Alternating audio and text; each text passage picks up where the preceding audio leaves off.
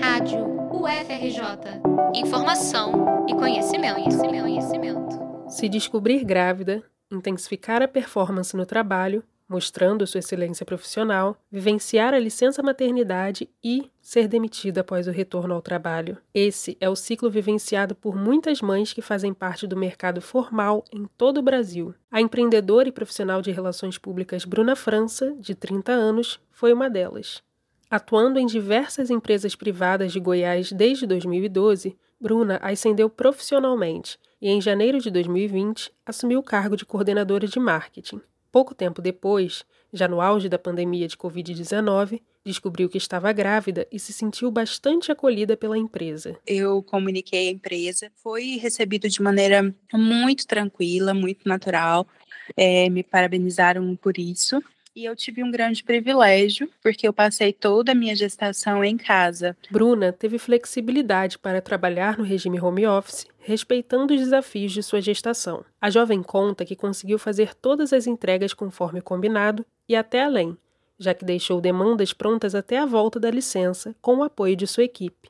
Mas, no dia de seu retorno ao trabalho, foi surpreendida. Foi um baque, era uma segunda-feira, uma reunião marcada para as 8 horas da manhã. Achei que era uma reunião de alinhamento aí das demandas para que eles pudessem me contar como que foi esse período de, de ausência.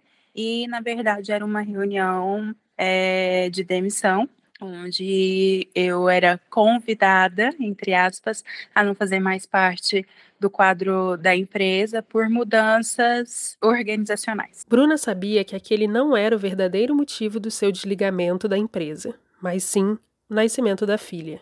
Um estudo da Famivita, empresa que oferece produtos e soluções para mulheres na jornada da maternidade, mostrou que 21% das mães são demitidas logo após voltar de licença maternidade e 27% têm ou tiveram medo de ser demitidas após se tornarem mães. A pesquisa, realizada com mais de 2.100 mulheres em setembro de 2022, também traz outras abordagens relacionadas à maternidade, como quantitativo por estado e o tempo total de licença. Após a demissão, a jovem tentou a recolocação no mercado de trabalho formal por diversas vezes, mas não conseguiu.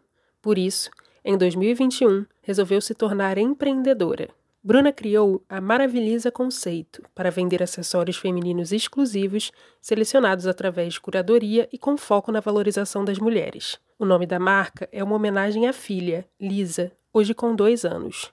Assim como a demissão, o ingresso no universo do empreendedorismo fez Bruna se encaixar em mais uma estatística, a de mulheres que abriram seu próprio negócio após a maternidade.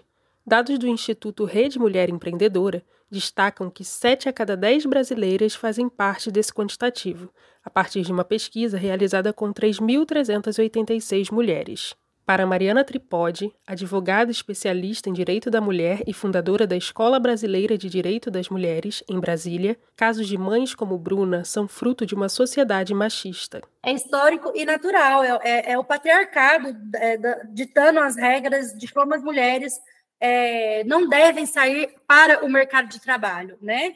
Porque a partir do momento que você discrimina uma mulher no mercado de trabalho, você está dizendo a ela o seguinte: olha, esse lugar pertence aos homens. A você resta cuidar da casa dos filhos em casa. Segundo a Consolidação das Leis de Trabalho, CLT, as gestantes e genitoras, adotivas ou não, estão amparadas por uma série de direitos. As mães têm direito à licença maternidade de 120 dias, sem prejuízo ao emprego e ao salário, conforme previsto no artigo 392, e condições para garantirem a amamentação. Além disso, elas têm garantia de estabilidade desde a confirmação da gravidez até cinco meses após o parto, conforme o artigo 10 do Ato das Disposições Constitucionais Transitórias da Constituição Federal.